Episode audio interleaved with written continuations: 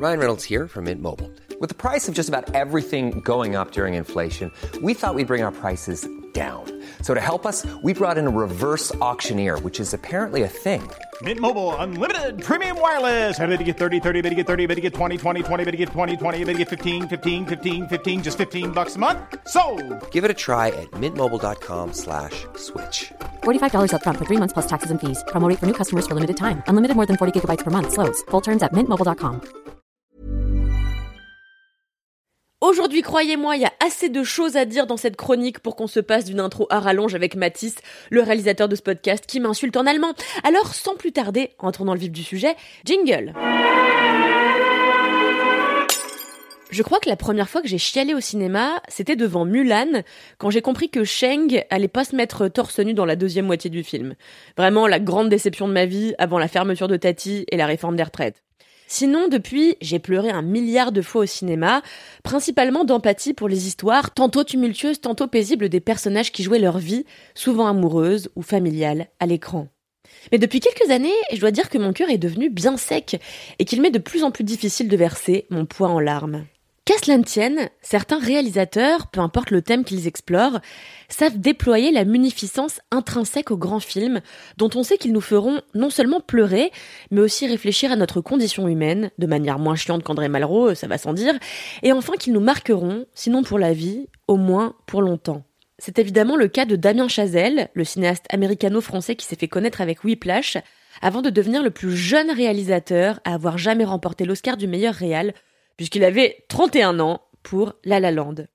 Depuis l'extraordinaire succès critique et public de son film en 2016, qui lui vaut désormais de faire partie du nouvel âge d'or de la comédie musicale au cinéma, Chazelle a réalisé le plus discret, d'ailleurs j'utilise un adjectif plutôt ironique quand on connaît le thème et qu'on a vu le film. Je disais donc Chazelle a réalisé le plus discret First Man, mais aussi The Eddie, sa série musicale sortie sur Netflix. Tout le monde a en revanche oublié son premier long métrage pour lequel j'ai une vraie tendresse qui s'appelle Guy and Madeline on a Park Bench et qui déployait déjà à l'époque, en 2009, les entêtements de Chazelle pour l'amour, le jazz et l'amour du jazz. Cette année, Chazelle remet le pied à l'étrier de ses nobles obsessions, les couplant cette fois-ci, et comme dans La La Land, à son autre grand amour, le cinéma, son histoire et sa fabrication, dont le fantastique Babylone. Vous avez pas pu passer à côté de la bande-annonce qui joue partout et tout le temps, teasant avec bien piètre résultat ce que vous verrez pendant plus de 3 heures sur grand écran. Et je dis bien piètre résultat car sachez qu'il est impossible de rendre hommage en seulement quelques minutes à la grandeur d'un film qui est peut-être le plus accompli de ces dernières années. En tout cas, perso, j'ai beau chercher, impossible de trouver un autre projet à la hauteur de celui-là, si ce n'est peut-être un autre film de Chazelle, ou bien alors il faut aller fouiller dans un tout autre registre et s'aventurer dans les contrées bleutées de Denis Villeneuve, enfin dans les contrées de Blade Runner 2049, plus précisément. Bref, cette chronique s'annonce ardue, mes amis, car la seule recommandation qui vaille pour Babylone, c'est encore celle d'aller voir le film. Quand je suis arrivé à Los Angeles, il y avait marqué sur toutes les portes interdit aux acteurs et aux chiens. J'ai changé la donne. Êtes-vous prêt pour quelque chose de nouveau? Waouh Babylone, c'est l'histoire de trois personnages, incarnés par Margot Robbie, Brad Pitt et Diego Calva, dont les destins s'épousent et se défont dans la même arène, celle du cinéma des années 20 à la fin des années 30, en plein âge d'or d'Hollywood. On a d'abord Nellie Leroy, une aspirante actrice que les hommes disent vulgaire, mais qui la fantasment tous, une femme excessive, puisqu'encombrée d'un passé trouble et traumatique. Manny, un jeune homme d'origine mexicaine qui rêve d'assister à un tournage et qui va très vite monter en grade dans les studios. Et enfin Jack Conrad, un grand acteur dont je précise qu'il a vraiment existé, alcoolique et magnanime, dont les jours de gloire sont comptés. Leurs vies vont se lier dans la grande tragédie des acteurs de l'époque, c'est-à-dire le passage du cinéma muet au cinéma parlant. Cette fameuse transition qui a tant profité d'ailleurs aux spectateurs, mais mis tant d'acteurs au placard. C'est un sujet très souvent exploité dans le cinéma, notamment dans l'une des plus grandes comédies musicales de tous les temps, à laquelle Babylone se réfère d'ailleurs plus d'une fois, Chantons sous la pluie, et un sujet qui revient, ma foi, dans le travail de plusieurs de nos cinéastes contemporains, plus d'un siècle après cette révolution hollywoodienne. Même Downtown Abbey Volet 2, dont je vous ai déjà parlé dans ce podcast, explorait en 2022 cette transition filmique ayant brisé plus d'un destin et lancé tant d'autres, évidemment. Babylone, c'est aussi la capture foisonnante des us et coutumes extrêmes du Hollywood de l'époque, où l'alcool, les drogues et globalement le n'importe quoi faisaient apparemment foi.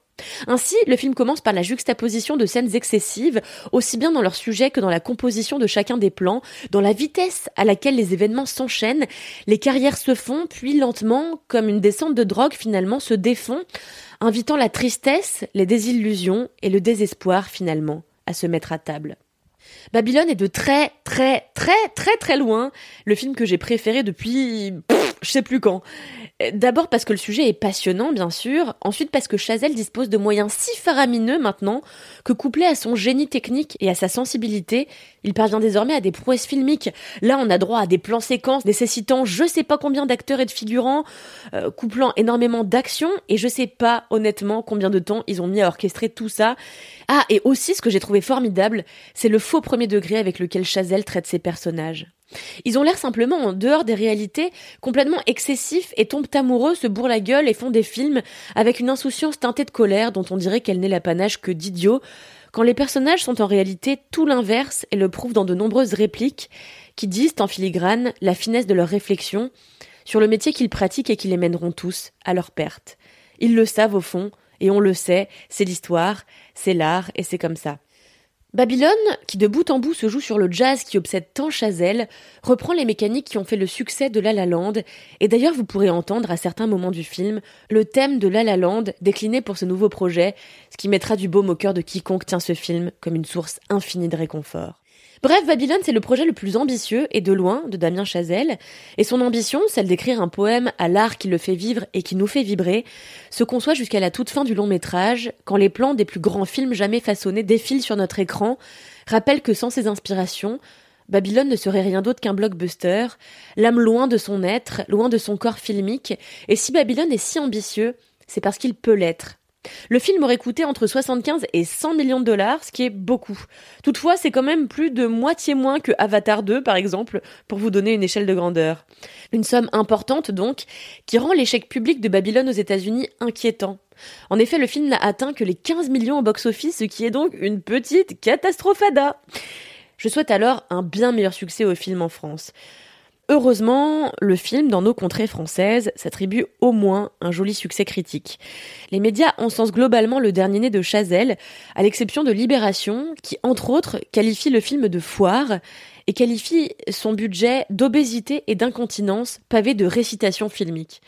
Mais oui, alors oui, Babylone est une foire, et le film est un continent à plein d'égards et de manière assez premier degré puisque dans le film, les personnages vomissent, les éléphants chient en cascade et les gens parlent de cul avec une vulgarité dont il ne faut à aucun moment oublier qu'elle est tout à fait volontaire. Oui, Babylone est une foire désespérée, un freak show habité de rêveurs pris au piège de leurs illusions, et c'est ça qui en fait un film sans commune mesure. Un grand film comme on aimait les grands films il y a plusieurs décennies, bien avant qu'on ne se moque d'une fin, parce qu'elle est premier degré. Depuis quand la sincérité est-elle devenue risible? Faut-il se moquer de tout pour avoir une chance de plaire aux intellectuels? Et quid de ceux qui attaquent Chazelle sur ses obsessions parce que soi-disant il ne change pas de sujet? Mais c'est le propre d'une obsession de revenir en boucle et sans embâge.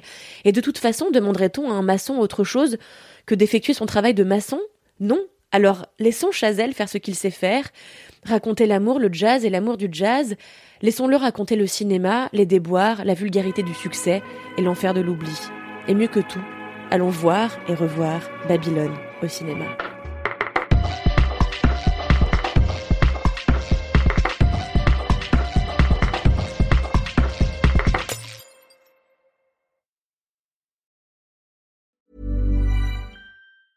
Mom deserves the best, and there's no better place to shop for Mother's Day than Whole Foods Market. They're your destination for unbeatable savings, from premium gifts to show-stopping flowers and irresistible desserts. Start by saving 33% with Prime on all body care and candles. Then get a 15-stem bunch of tulips for just $9.99 each with Prime. Round out Mom's menu with festive rosé, irresistible berry chantilly cake, and more special treats. Come celebrate Mother's Day at Whole Foods Market.